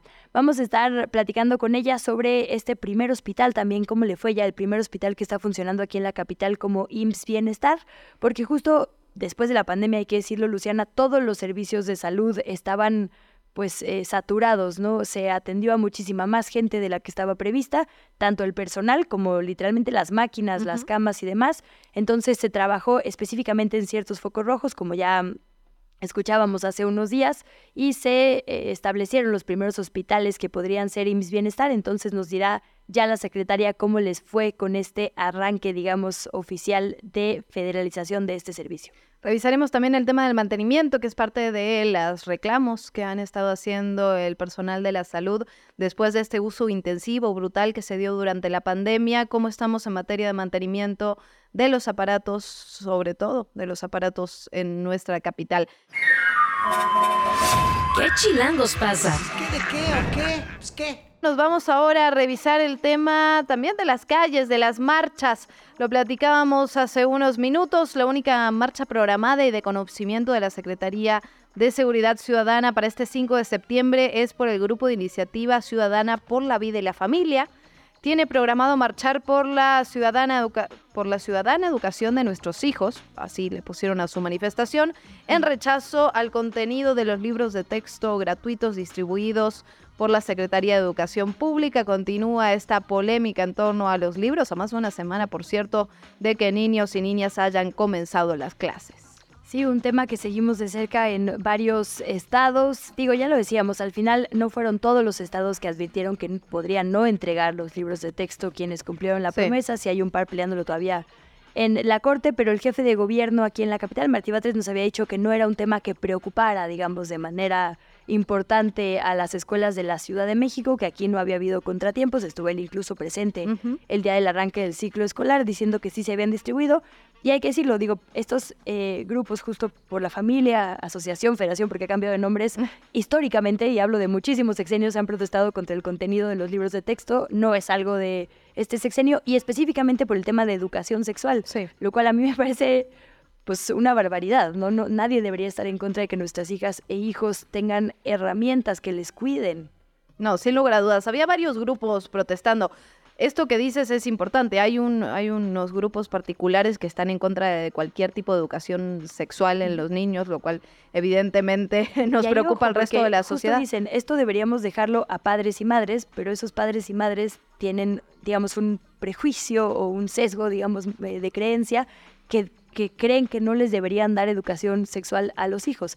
Hay que decirlo, las, México es el, está en el top 5 de consumidores de pornografía, perdón que, que lo diga así de crudamente, del mundo. Si sus hijas e hijos no aprenden sobre sexualidad con profesionales de pedagogía, lo van a hacer con las peores prácticas del Internet, porque es algo inevitable. Y pues. de embarazos adolescentes, o sea, lo cual implica una violación sexual, por, su- por cierto. Y hay que decirlo, las hijas y los hijos no son nuestra propiedad. Yo, papá, mamá, no puedo decidir si quiero que mi hija o mi hijo aprenda algo. Son, y lo has dicho mil veces en este espacio, yo también lo enfatizo mucho, sujetos propios de derecho. Es decir, la educación integral es un derecho que tienen independientemente de lo que yo como papá o mamá crea. Por eso creo que este, esta protesta específica del tema del contenido eh, sexual, pues es una, digamos, legalmente fácil de tirar. En efecto, sí, eh, sin lugar a dudas. Ahora bien, también hay que decirlo que hay otro tipo de protestas en torno a los libros de texto que causan controversia.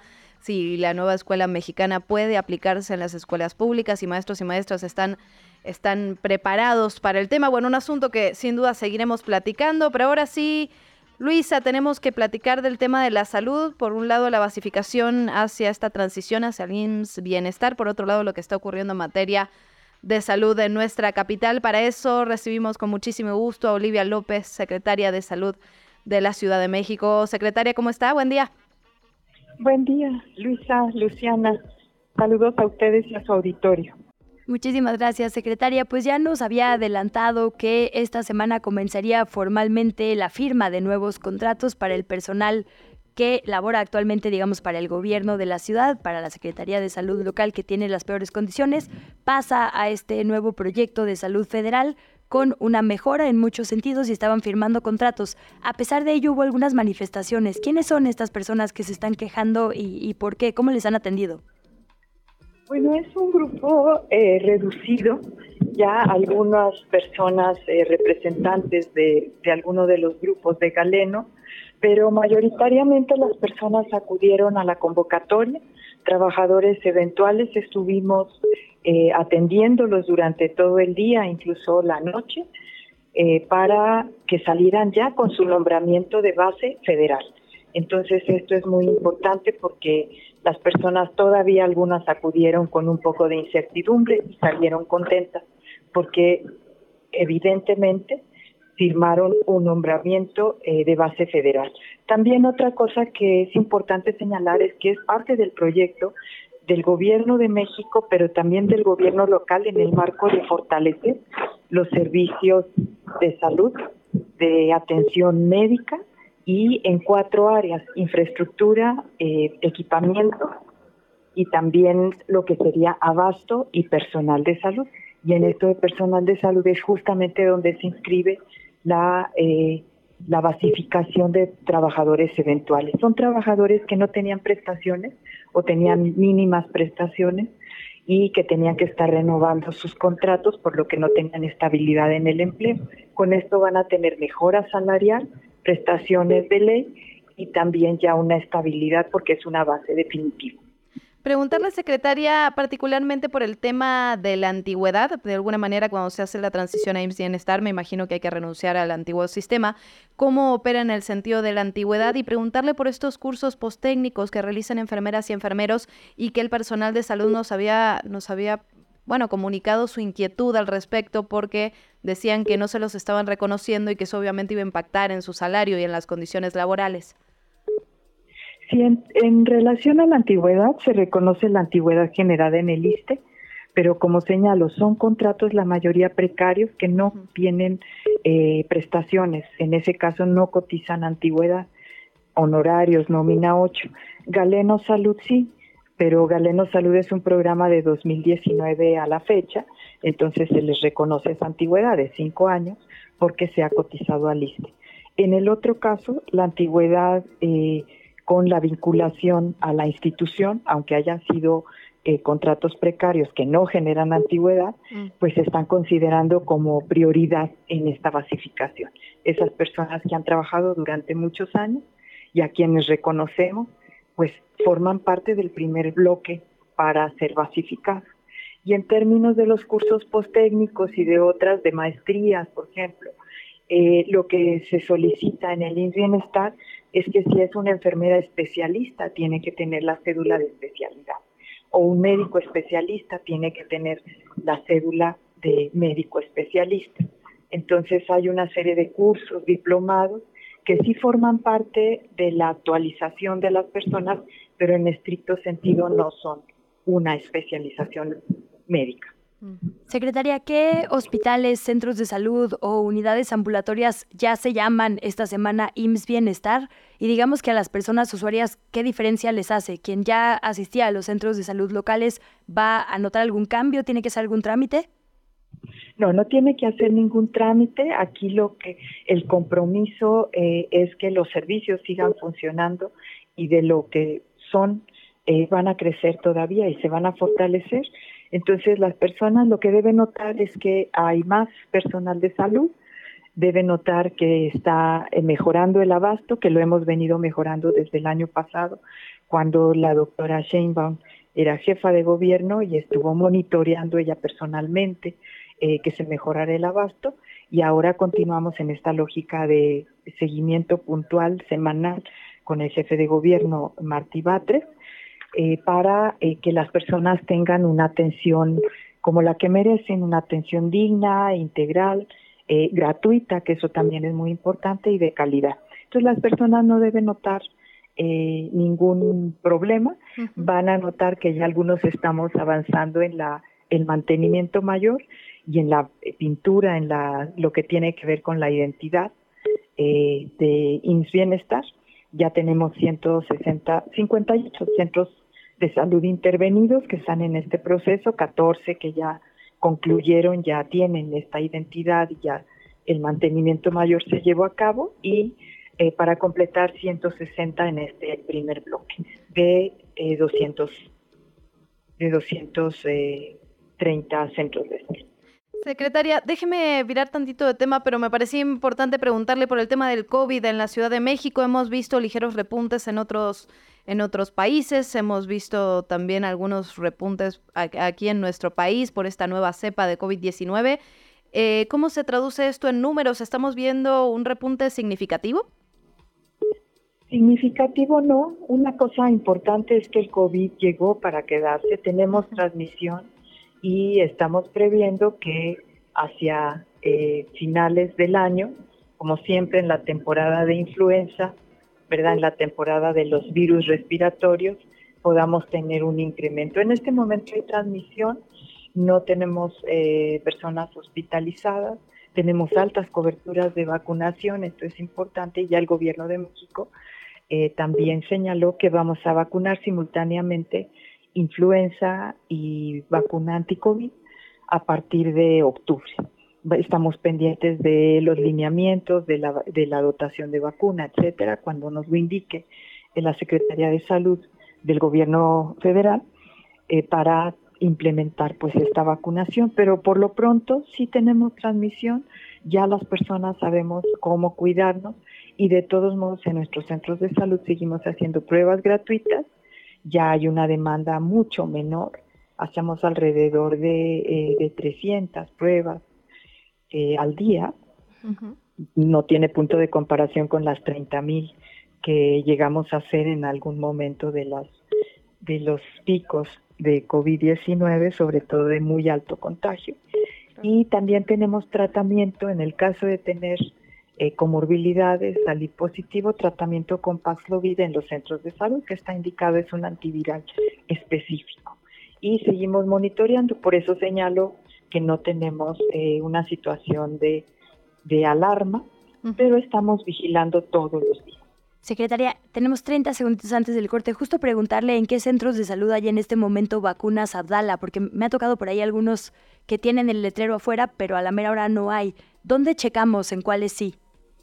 Eh, pueden checar en la página de la Secretaría de Salud. Eh, para más seguridad, los que mantienen una dotación permanente son los centros de salud T3, son 117 los centros de salud eh, más grandes de la ciudad. Entonces pueden, pueden checar en la página y también lo que es, sí hay vacuna, pero habitualmente lo que se, esperamos a que se junten 10 personas para aplicar mm. la vacuna. Correcto. Oliva López, pues muchísimas gracias, secretaria, otra vez por su tiempo. Si nos permite, mantenemos abierta la conversación. Con mucho gusto, buen día. La entrevista. ¿Ya estás grabando? Ya estamos de vuelta en ¿Qué chilangos pasa? Son las 8 de la mañana con 27 minutos. Y Luciana, normalmente hablamos de qué chilangos pasa en el centro de la capital, como que a veces eh, no, no volteamos las miras hacia muchas de las historias sucediendo en las alcaldías de esta capital. Y hoy queremos hablar de lo que pasa en el campo de la Ciudad de México, porque hay mucho campo en la Ciudad de México y por ello agradecemos a Lorenzo Ibarra, quien es productor de maíz aquí en Tlalpan, que nos tome la comunicación. ¿Cómo está, señor Lorenzo? Muy buen día. Buen día, muy bien, gracias a Dios, aquí trabajando. Sí. Lorenzo, usted es uno de los 360 productores que trabajan aquí en la Ciudad de México en el campo, en efecto. Cuéntenos un poco cómo es trabajar en el campo en una ciudad. Me imagino que hay muchas diferencias. Normalmente hablamos de la agricultura en otros estados, pero pocas veces lo hacemos aquí desde la capital. Claro, este, tal parece que la gente pues piensa que, que no hay campo aquí en la ciudad, ¿eh? pero, pero sí, si miran aquí al sur de la ciudad, Habemos muchos productores, no solamente de maíz, sino también de, hortalizas, de, avena, o sea, es mucho la producción que se, trabaja aquí, ¿eh? la verdad. Y es muy hermoso ver los, los campos, cómo producen, cómo, este, pues sí, saca uno de, allí, de la tierra, el producto, ¿ah? Es muy, este, muy bonito eso y es un aprendizaje que se va heredando. Entiendo que su padre fue también productor de maíz, e incluso su abuelo, e incluso su abuelo. Sí, mi, mi, desde mi abuelo. yo, yo soy, por ejemplo, la tercera generación que estoy sembrando y esperemos que mi hijo también siga con, con, con esta producción de, del campo, porque para nosotros es muy hermoso este, trabajar. Ajá. Lorenzo, ¿y a dónde va el maíz que usted produce? ¿Dónde van todas estas producciones que se hacen desde, desde la Ciudad de México? Es decir, ¿alimentan a los chilangos, a las chilangas o se va hacia afuera? No, mire, eh, aquí, aquí hay mucha gente que, que transforma el maíz. Este, hay muchas mujeres que se dedican a hacer tortillas este, a mano, bueno, a cinco males, este, y lo, y lo llevan a la ciudad allí este mucha gente les compra por por, por docena las tortillas. Y también la transformación del elote ya sea que se hacen este en esquites en lotes eh, en pan de elote este muchas cosas que se pueden hacer chile atole con el maíz. Ahorita se nos viene la feria del elote aquí en en el mes de septiembre del 13 al 17 y, y, van a poder ver varios derivados allí de, de los elotes que se puede hacer con los elotes. Don Lorenzo, se habla, bueno, se hablaba, no sé si ya todavía, de que la Ciudad de México tenía buen clima, pero preguntarle de qué depende, digamos, la siembra y la cosecha. Efectivamente, ¿hay buen clima, hay buena tierra? ¿Cómo es para ustedes, digamos, todo el proceso con el maíz? Claro, mire, aquí este, las tierras son temporales. Este, sí, si no llueve no no hay cosechas, ¿no? Pero pero gracias a Dios pues, en este año fue un poquito difícil porque se por los cambios climatológicos del clima, ahora sí que este pues han cambiado mucho, ¿no? Y entonces este hay veces que la lluvia se se se, se va y no no llueve y eso sí afecta a, nuestro campo. Pero cuando empieza a llover, la, la tierra agarra fuercita este, el maíz ah, también agarra fuerza y, no, todo esto, pues digo, pues es de bendición, ¿no? Porque digo, tenemos que comer, que compartir con la gente, que dar, ¿verdad? Lorenzo. Sí. Ah, pensamos que lo habíamos perdido. Preguntarle también por los apoyos, si es que recibe alguno por parte de las autoridades. Decía que había sido un año complicado en materia climática, que eso en efecto había había impactado en sus cosechas. ¿Se recibe algún apoyo por parte del gobierno? Bueno, usted y todos los productores que están en nuestra capital. Gracias a Dios, sí, sí, este, se recibe un apoyo aquí. Este, el gobierno se ha preocupado por también por este, dar apoyos para que también este, pues sigamos trabajando esa tierra, ¿verdad? Porque porque sí es difícil ya los tiempos, pero pero sí, sí, sí ha habido ese apoyo y, incluso cuando hay este también este pues cosas como pérdidas y eso, pues también este sí nos apoya el gobierno. La verdad sí, sí nos ha apoyado en esta cuestión.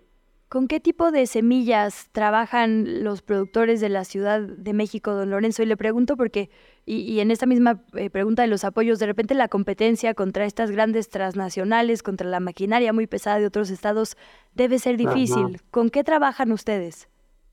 Mire, aquí este, bueno, sí ya este pues ya todo va cambiando, ¿no? Aquí ya hay mucha maquinaria, pero todavía aquí en el pueblo pues, se, se procura este conservar las las semillas criollas que le decimos nosotros, semillas criollas de, de, de aquí del pueblo, aquí mismo sacamos nuestras semillas, eh, eh, compramos en veces de los pueblos también este compañeros de aquí, de juntos, se compran las semillas y todo eso y, y créanme que, que aquí no se ha hecho este no se ha sembrado o el gobierno no nos deja sembrar este otra semilla que sea transgénica o, o otras cosas no este se ha conservado en eso sí se ha conservado la cuestión de del campo aquí que es criollo todo es criollito aquí. Lorenzo, ¿cuáles son los principales retos que encuentra en su labor siendo un agricultor aquí en, en la Ciudad de México? Y por otro lado, preguntarle cómo podemos hacer ciudadanos y ciudadanas para apoyar esta labor, para consumir un poco más local, dónde podemos conseguir los productos, cómo saber de dónde vienen. Mire, este, pues le digo, aquí, este, en Topilejo, pues este, digo que muchos de nuestros productores salen a, a vender así en los, en los, pregunten por el producto de Topilejo, solamente este, de esa forma pues, nos pueden apoyar mucho, porque son muchos los campesinos aquí, y este, y todo ese producto lo vendemos aquí en el, en el pueblo, más que nada, y este y los que salen a vender a las ciudades pues en los mercados en todos esos van a encontrar nuestros productos eh, 100% algo peculiar que aquí se nos da que el sabor de todas las cosas es único. La verdad este es muy muy este muy sabroso. Créanme lo que este que les va a gustar el producto de aquí de Topilejo Para cerrar, Lorenzo Ibarra, y agradeciéndole mucho su tiempo, preguntarle por algún platillo específicamente que nos recomiende. Ya nos decía, entre el 13 y 17 de septiembre se va a llevar a cabo esta Feria del Elote, la número 35 en San Miguel Topilejo. ¿Qué platillo no podemos perdernos? ¿A dónde hay que ir? Ah, no, pues los elotes cocidos, este, tostados, yo pienso que el pan de elote es muy, muy sabroso, el pastel de elote también, pues ojalá prueben todo. Lo ¿Ahí que va a estar usted en alguno de los locales? Sí, o sea, son muchos platillos, pero que, que realmente pues va en cuestión de, de sabor y gustos, ¿no? Pero todos son muy, muy ricos. ¿Cómo encontramos su espacio en esta feria, don Lorenzo? Eh, está en el Parque de Maravillas, este, allí, este, en Carretera Federal 95, a Cuernavaca. Más o menos, no tengo bien el dato del kilómetro, pero va a ser como el 36, más o menos. Kilómetro 36. Y este, y pues ahí va a estar, porque es un parque grande, donde tenemos estacionamiento, todo. Y, y ahí se va a ver los enlonados, todo. Creo que, que se está organizando para que sea una fiesta pues, grande y bonita. Pues ahí quedó la invitación, don Lorenzo Ibarra, productor de maíz en Tlalpan. Muchísimas gracias por haber platicado con nosotras esta mañana. Gracias a ustedes y por abrirme un espacio y para poder este, expresar también nuestros, nuestros, pues sí, nuestras cosas, nuestros productos, nuestras cosas que tenemos, ¿no? Aquí en Topilejo. Gracias. Muchísimas gracias a usted. Entonces, del 13 al 17 de septiembre, la Feria del Elote, la número 35 allá en San Miguel Topilejo. Es que hay que decirlo, es un tema, digo, él lo decía, de generación en generación, digamos, de aprendizaje que se pasa de padres a hijos, decía él, ojalá que mi hijo también le entre este tema, pero es de defensa de nuestra identidad. Por ello lo que dice, ¿no? De aquí no hay transgénico, hay puro maíz criollo, es, es tan importante, es nutritivo, es uno que respeta la tierra, los procesos, digamos, de sabiduría popular. Es un tema que de verdad, eh, hasta de soberanía, si nos ponemos, ¿no? E- En el gran panorama. No, y además en esta transmisión de generación en generación empiezan los nuevos retos, ¿no? Con esta maquinaria nueva, la tecnología que se va implementando en las diferentes partes del país. Lo decía Lorenzo también hace unos minutos, cómo las nuevas máquinas generan nuevos retos y es un aprendizaje constante que se hace en el campo, además de, creo que los sesgos o, los puntos invisibles que tenemos todos, que tenemos todas de no ver esta esta agricultura que se hace desde nuestra capital periurbana, ¿no? En la periferia de, de la urbanidad, ¿no? Bueno, yo sí me doy siempre la vuelta a la feria del mole y del nopal. Así. Pero bueno, estaría bien salir de las ferias justo y que como bien nos decía él, sea un hábito recurrente ir a comprar directamente a los productores y a las productoras, hay que Sí, decirlo. claro, claro. Y estos proyectos, ¿no? Que se hacen también aquí en la capital de acercar a los productores hasta los lugares, digamos, hasta todas las colonias. Vamos a seguir platicando de estos temas, ¿no? Ya lo decíamos cuando estábamos pensando en este espacio, hablábamos de esto también es ciudad, así que sí, sí, sí. esos espacios que hay que visibilizar. Cuidar también, Cuidar. claro. Desde la redacción, chilango.com. Ya lo decíamos, Luciana, ayer por la noche se hizo el encendido oficial de este alumbrado decorativo por las fiestas patrias. ¿Alguna vez te has preguntado quién lo diseña? ¿Cómo se decide? ¿Quién sí va a lograr? Ahí sí, Palacio Nacional, ¿a quién van a poner en la entrada de 20 de noviembre? Hay todo un tema por ahí. Hay todo un tema sin duda y Edgar Segura, por cierto, desde la redacción de chilango.com nos va a dar los detalles de este alumbrado, de estas fiestas patrias, que por cierto ya estamos listos y listas. Edgar, ¿cómo estás? Hola Luciana, buen día Luisa. Eh, pues sí, eh, como, como bien comentan, ayer se encendió el alumbrado mon- monumental que estará iluminando el Zócalo durante este mes de septiembre. Y pues les comento que se trata de una tradición que ya tiene más de 55 años. Los alumbrados que nosotros vemos en el Zócalo cada año se colocaron por primera vez en 1967 y pues desde entonces los vemos eh, cada año en no solamente en las fiestas patrias sino también en, en el Día de Muertos, en el Día de la Revolución, eh, en Navidad también. Entonces, pues detrás de esto hay un oficio bien interesante que es por un lado el de los 110 trabajadores de la Secretaría de Obras y Servicios que cada año se dedican a colocar estos alumbrados en los edificios, pero particularmente el edificio, el, el oficio de Alberto González, quien es la persona que desde hace 27 años se dedica al diseño de este alumbrado monumental. Y algo bien interesante es que pues esta persona no es propiamente un artista, aunque sus diseños nos parezcan muy artísticos. Él es en realidad un arquitecto. Eh, entonces platicamos con Alberto y si les parece vamos a escuchar lo que nos platicó. Primero que nada sobre los diseños que nosotros vamos a, a ver en estas fiestas patrias. Si quieren escuchamos. Adelante. La idea es esta de, de transmitir a todo México lo que es el, el inicio de nuestro México, que es la época prehispánica. Entonces me ocurrió hacer el elemento de la transición que te comentaba, de lo prehispánico hacia la independencia. Yo este diseño lo vengo trabajando a partir del mes de enero. Son más o menos unas 35 propuestas que yo que yo este que yo metí al gobierno y ya las autoridades ya son las que se encargan de definir pero es un proceso largo de, de, diseño, desde que hacen los bocetos, desde que hacen la presentación a mano alzada a color, desde que hacen ya la presentación este, en la computadora para poder mandarla a la Secretaría de Obras y ellos ya definen qué es lo que se va a poner. Pues suena que es una mezcla bastante particular. Yo no tengo memoria de otro momento en el que hayamos tenido justo al Templo Mayor y figuras también de la independencia al mismo tiempo. Edgar. Sí, así es. Nos, nos cuenta pues Alberto que justamente la idea es hacer pues este repaso histórico, esta línea del tiempo y esta transición eh, que va desde nuestro pasado prehispánico hasta la independencia.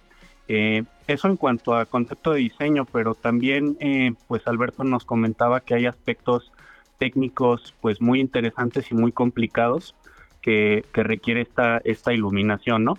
Nosotros le preguntábamos a él justamente en qué porcentaje sus diseños eh, llevan creatividad, en qué porcentaje llevan eh, pues, la aplicación de las ciencias arquitectónicas y en qué parte llevan cálculo, porque Mm. pues además de, de la estética se debe asegurar pues de que los diseños eh, que son bastante pesados pues sean soportados por los edificios, hay incluso eh, diseños que están eh, realmente colgando sobre la vía pública, entonces él tiene que hacer los cálculos para asegurarse de, que todo sea además de, estético seguro, entonces le preguntamos en ese sentido cuál es el reto más complicado de hacer la iluminación del zócalo y esto es lo que nos comentó. Es el más difícil porque lleva mucha estructura, lleva mucho cálculo de ingeniería mecánica y ingeniería civil. Entonces es un proceso más largo porque se pone en una avenida de la Boca Calle de 20 de noviembre. Entonces la avenida es una avenida peatonal. Entonces ahí hay que tener mucho cuidado con los cálculos, con la instalación, porque requiere de mucho, de mucho esfuerzo, dedicación y precaución, sobre todo para que no vaya a ocurrir algún incidente sobre esa avenida. Yo creo que es el reto más, más grande y más importante de lo que vamos a ver en el alumbrado. Bueno, interesante sin duda porque además no es el único punto, el Zócalo Capitalino, donde se está haciendo esta, estas iluminaciones, estos decorados. El Ángel de la Independencia, si, si no recuerdo mal, también tiene elementos prehispánicos, el cruce de Reforma e Insurgentes, Edgar. Así es, es correcto. En ese caso él se refería a la, al monolito del calendario azteca que está sobre 20 de Mm. noviembre, pero sí es correcto.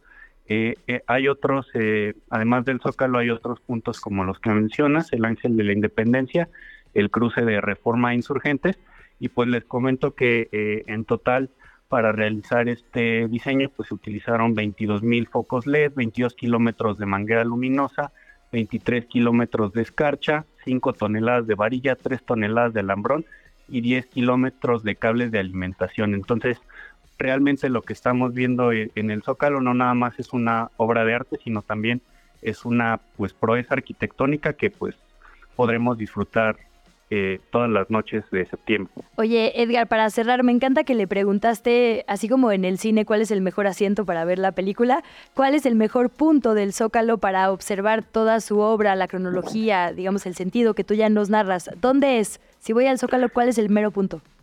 Claro, él nos comentaba que si nosotros eh, acudimos a ver la iluminación, el mejor punto para verlo es dentro de la plancha del Zócalo. Nos colocamos de frente al monolito de, de el calendario azteca y de ahí él nos recomienda que vayamos viendo las, las iluminaciones en el sentido de las manecillas del reloj, ¿no? Nos dice que todo lleva una secuencia que es precisamente esta línea del tiempo, esta transición desde la época prehispánica hasta los héroes de la independencia que ya vemos en los edificios del otro lado, donde está el centro joyero y la calle de mercaderes. Bueno, ahora sí que así le haremos y como dice chilango.com, foto para el Face y para Instagram. Edgar, como siempre, muchísimas gracias. Gracias, buen día. Muy buen día. Etiquétenos ahí en sus redes y sube su selfie y más con este recorrido, como nos dice Edgar Segura, estaría bonito que nos lo compartan. Me encantaría. ¿En qué redes sociales eh, te encontramos a ti, Luisa? En arroba Luigi Cantú, Luciana, ¿y a ti? Arroba Luciana Weiner, guion bajo y por supuesto arroba qué chilangos pasa en todas las redes sociales, a excepción de Twitter. Ahí estamos en arroba chilango.com y también arroba radio chilango. ¿Qué chilangos pasa en el mundo? Empezamos con el líder de Corea del Norte, Kim Jong-un, que quiere hablar con el presidente de Rusia, Vladimir Putin, para, así lo dijo, avanzar activamente en las negociaciones de un acuerdo de armas entre las dos naciones. De acuerdo con el periódico The New York Times, se especula que esta reunión podría llevarse a cabo este mismo mes, en septiembre. El gobierno de Biden ha desclasificado información de inteligencia sobre lo que dicen es apoyo que Rusia recibe en un esfuerzo por convencer a los países de pues, no ponerse de este lado en el enfrentamiento con Ucrania.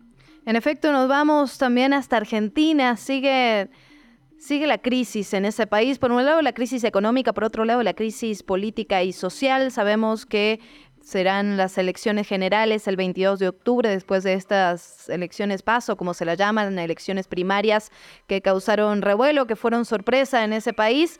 Ayer hubo descontento, manifestaciones, enojo porque la candidata vicepresidenta de la- del partido ultraderecha de la Libertad Avanza, Victoria Villarruel, justamente el partido que dio la sorpresa en estas últimas elecciones primarias, realizó un homenaje para reivindicar la dictadura militar y honrar a los genocidas en un acto en el Congreso argentino. Hay que decirlo, un Congreso que está conformado mayoritariamente por eh, partidos de derecha. Esto obviamente eh, fue polémica en la sociedad argentina y hay que decirlo, estos actos negacionistas no son la primera vez que se realizan. Ha habido muchas entrevistas con la, la candidata a la vicepresidenta y justamente con el candidato a presidenta Javier Milei, en el cual se pone de alguna manera en duda los 30.000 desaparecidos de la dictadura militar argentina, un tema que no cierra esa herida en, en- en Argentina y que por supuesto causa revuelo y causa indignación, en, sobre todo en las organizaciones sociales que llevan años, años luchando para recuperar, por ejemplo, a los nietos y nietas de personas desaparecidas. Y terrible porque lo hemos hablado en este espacio, mientras que en algunos países como Chile se tarde, pero se empiezan a llevar procesos de justicia, ¿no? Justo en contra de militares, hay quienes ahora reivindican ese actuar, entonces... Sí, y eso es muy preocupante, porque justo en Argentina se han llevado juicios, o sea, son de los juicios más importantes que se han realizado en el continente en relación con este tipo de procesos. Entonces, que lleguen ahora nuevamente esta corriente de políticos a, a poner en duda lo que ocurrió durante la década de los 70 es, bueno, enoja, preocupa y le vamos a seguir la pista. La mañanera. Quieren prohibirla, imagínense. En otro corte de lo que sucede en estos momentos en la conferencia matutina del presidente Andrés Manuel López Obrador, anunció los eventos de los festejos patrios que habrá en el Zócalo el próximo 15 de septiembre. De 7 a 10 de la noche se presentarán en concierto Los Semilleros Creativos, que son 800 niñas, niños y jóvenes artistas de todo el país. Entre 10 y 11 el grupo Frontera y después de, eh, de esto será la ceremonia de El Grito. Pásele, güero, ¿qué va a llevar? Bueno, 8 de la mañana, 50 minutos, momento de recibir a nuestra compañera y amiga Fernanda Guzmán, que nos tiene información importante. Fer, ¿cómo estás? Estoy muy bien, gracias por recibirme. Y les cuento, si observaron el cielo el día de ayer, probablemente notaron algo fuera de lo cotidiano. Y es que se formó un halo solar, que en otras palabras es como una especie de arco iris alrededor del sol en forma de anillo. Yo pensé que ya se estaba acabando la humanidad. la tuve, tuve esa esperanza por un momento. Exacto, exacto. Esto sorprendió a varios capitalinos y personas del Valle de México. Ah, y también fue visible en parte de Morelos. Rompió un poco la cotidianidad de muchos quienes tomaron fotografías y llenaron con esto las redes sociales. Pero, ¿qué es y cómo se forma un halo solar? De acuerdo con la NASA, este fenómeno se debe a cristales de hielo que se encuentran suspendidos en la troposfera, que es esta capa de la atmósfera que está en contacto con la superficie de nuestro planeta a unos 10 o 15 kilómetros de altitud. Al pasar la luz por estos cristales, se descompone y el ojo humano puede visualizarlo en los colores del arco iris una vez que que, pues lo estamos observando, ¿no? Científicos de la, Un- de la UNAM señalaron que estos halos solares se producen en el momento en que existe una combinación entre temperaturas altas y la humedad de una determinada zona. Y esto es lo que provoca la formación de estos cristales, que son también, o sea, otra forma de decirlo es, son pequeños cubos de hielo flotando. Eh, incluso este fenómeno es incluso más recurrente que los arcoíris, aunque probablemente nosotras no lo sintamos así en nuestra vida cotidiana. Y de acuerdo con el Instituto de Ciencias de la Atmósfera y Cambio Climático de la UNAM, los científicos explican que un halo solar como este antecede a llegada de tormentas. Y bueno, efectivamente, el día de ayer nos cayeron varias tormentas a lo largo de la ciudad. Eh, este fenómeno no solo provoca admiración en la gente, también puede provocar miedo, especialmente en la Ciudad de México. Y es que cabe mencionar que hay una creencia sobre la relación entre un halo solar y un sismo o desastre natural que viene. Y, y esta costumbre, bueno, esta creencia viene desde hace años debido a que se registró que después de ver un halo como este hubo un temblor en algún momento y bueno, esa relación ya nunca se separó, ¿no? Esperemos que no suceda así, ya es septiembre, no, no vamos a traer la mala suerte. Ahí lo Eh, dices bien, casualidad, no causalidad. Es que este mes de verdad que, híjole, vivir en la ciudad es verdaderamente de aplaudirse. Claro, y bueno, cabe, o sea, cabe decir que los científicos no han podido comprobar que este fenómeno sea un aviso de ningún posible movimiento telúrico. Em, y bueno, esto es un recordatorio de que a veces tenemos que detenernos un momentito y ver qué podría aparecer en el cielo el día de hoy que nos pueda sorprender. Sin embargo, si nos encontramos de nuevo con un halo solar, debemos tener presente que puede ser un poco dañino para nuestros ojos y la recomendación es que lo podamos ver a través de gafas de sol, etcétera, para no lastimarnos. Pues muy bien, información importante. Ayer sí era tendencia en redes sociales, veíamos todas las imágenes de este halo solar que, que nos llamó la atención a todos y a todas. Fer, como siempre, muchísimas gracias. Gracias a ustedes y gracias a todos los que nos escuchan. Te invitamos a seguir la conversación en redes sociales. Nos encuentras en TikTok, Instagram y Facebook como arroba que chilangos pasa. Y en Twitter desde la cuenta de Chilango, arroba chilango.com. Bueno, estamos llegando al final de este espacio informativo, pero antes revisar lo que está ocurriendo en materia deportiva, la Federación Española de Fútbol pidió pues unas disculpas por la conducta inapropiada, y estoy citando textualmente, de Luis Rubiales, suspendido de la presidencia de la institución por este beso forzado no consentido que le dio a la jugadora Jenny Hermoso. Hicieron un comunicado, lo publicaron este martes y la federación dijo que considera imprescindible solicitar las más sinceras disculpas al conjunto de fútbol mundial de las instituciones, a la FIFA, a la UEFA, a la FN, de los y las futbolistas, especialmente las jugadoras de la selección, por el comportamiento totalmente inaceptable de su máximo representante institucional durante la final. Sigue ese tema ahí, todavía no hay una resolución definitiva, es un tema del que hemos estado platicando, que le hemos estado dando seguimiento. Aunque ahí sí el, ¿te acordás de esta conferencia en la que decía Rubiales, no voy a dimitir, no voy a dimitir, no voy a dimitir cinco veces? Es como, ¿qué? ¿Qué vas a hacer? Bueno, en esa conferencia estaba el entrenador Jorge Vilda aplaudiendo ahí en primera fila, fue muy polémico. Ahora sí lo corrieron. Se especulaba sobre si se iba a quedar o no este entrenador, sobre todo porque es el segundo entrenador del que hay quejas. El anterior de la selección española también tuvo el mismo destino. Bueno, eh, Jorge Vilda ya fue también destituido. Esa es, digamos, también una actualización del caso que, como dice, seguimos de cerca. Bueno, y con esto llegamos al final. Luisa Cantú, queridos, queridas, chilangos, chilangos, gracias por habernos acompañado en estas dos horas. Excelente martes, hasta mañana. Llegamos al final de ¿Qué chilangos pasa? Recupera nuestra información en las redes sociales de Chilango. En el siguiente programa te esperamos con más información y entretenimiento. Nos escuchamos de 7 a 9. Amanece, sobrevive, infórmate y disfruta la ciudad con nosotras.